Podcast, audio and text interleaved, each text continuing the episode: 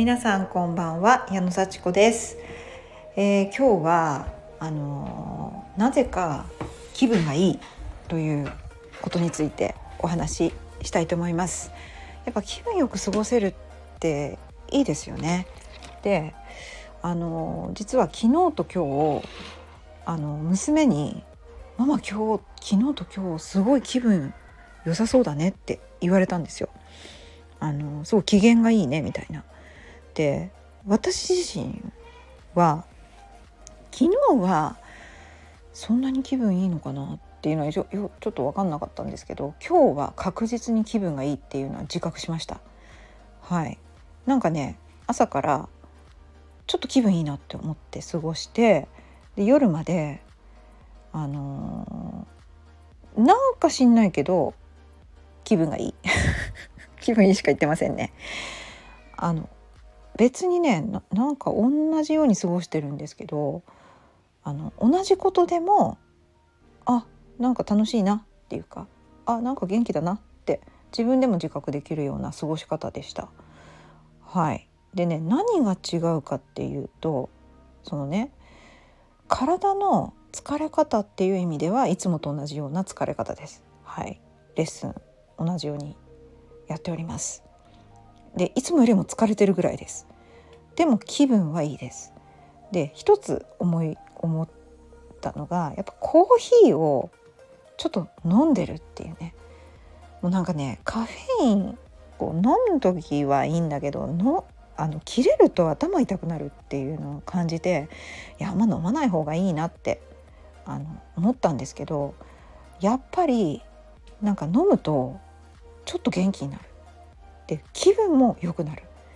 もしかするとこれはカフェインと連動してるかもしれない私1年ぐらいカフェインあんま取らなかったんですけど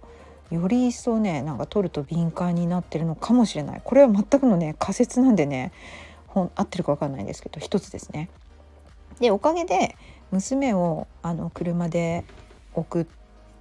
ても眠くないからなんかこう命の危険を感じずに済んでるっていうのもいいことですよね。うん、でもう一つは理由として考えられることは結構人と喋ってるんですよ。うん、あのー、喋ってます。じゃあそんなに人と喋ってないのか普段はっていう感じですけどあんまりねやっぱりテレワークだったりとか今はもうね勤務の仕事を辞めてレッスンだけですよね。であとはコーチングしてると結構しゃべる。でコーチングって質問をするっていう風にまあ、決めてるのであんまり自分のことしゃべんないわけですけれどもただ聞かれたらしゃべるんですよね。で特になんか矢野さんはこういう時どうしますかとかあの一体何ををどういう気持ちで仕事辞めたんですかとかそういうふうに、ね、聞かれると「あじゃあ私のことちょっと話していいですか?」って言ってクライアントさんの、ね、ためになることだったら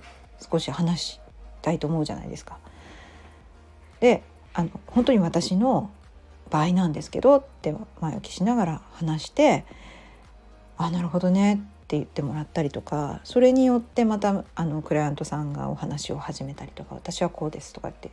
なんかその打ち解ける感じとかこう心の中を話してくれるのに自分の話が役に立つって思った時とかなんかすごく気分がいいなって思いました。あのそうコーチングのストラクチャー通りにやんなきゃとかって思ってるとなんかちょっと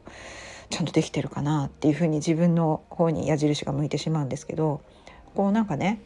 あのお互いにやっぱりこう信頼関係をこう構築しながら喋ってる時とかそして本当にこの人のこう観察をして感情をこう感じるみたいなね。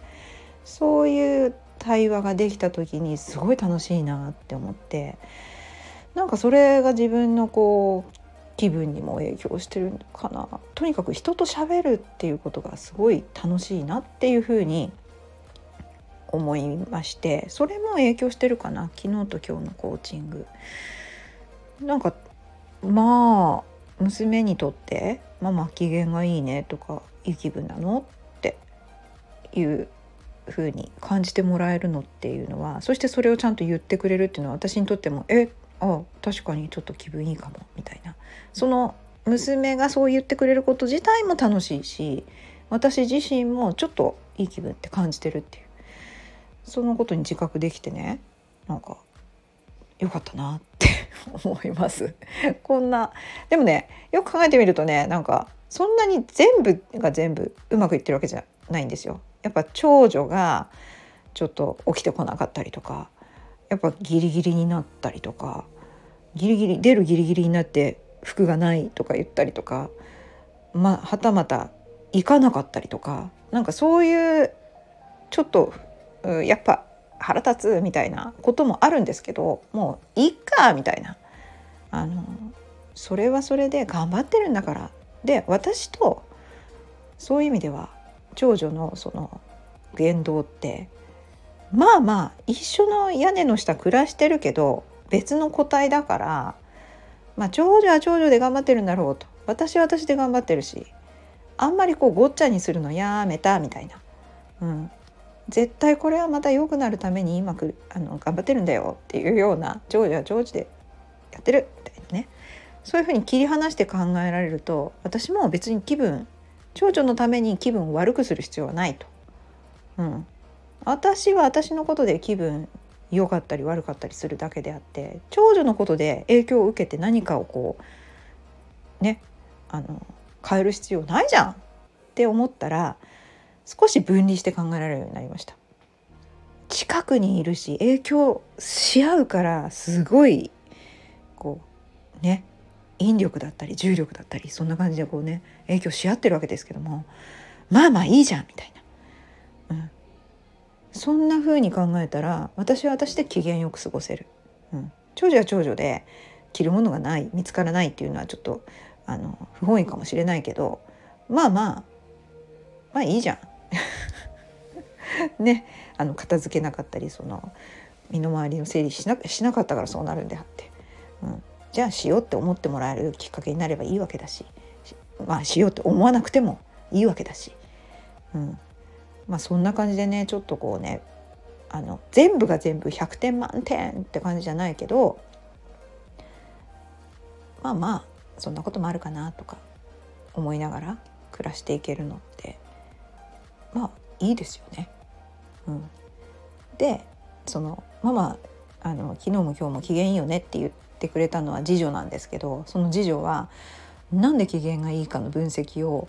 してくれました。はいあのそれは次女がお風呂に入ってる間に歌を歌ってたからだそうです。私の歌を聴いて「ママ機嫌良くなったんでしょ?」って言ってくれてましたでそれもあるかもしれませんけどなんか面白くないですか？自分の歌を聴いたからお母さんが機嫌がいいって思ってくれるその娘の心境ってなんか面白いなって思いました 私の歌結構いいでしょみたいな、うん、確かにねすごい上手でね。あなんか機嫌よく歌歌ってるな。いや楽しいなって思ったのは確かですよ。うん、それでこの2日間機嫌よく過ごせているって思ってくれるその次女の何て言うか内面というかね。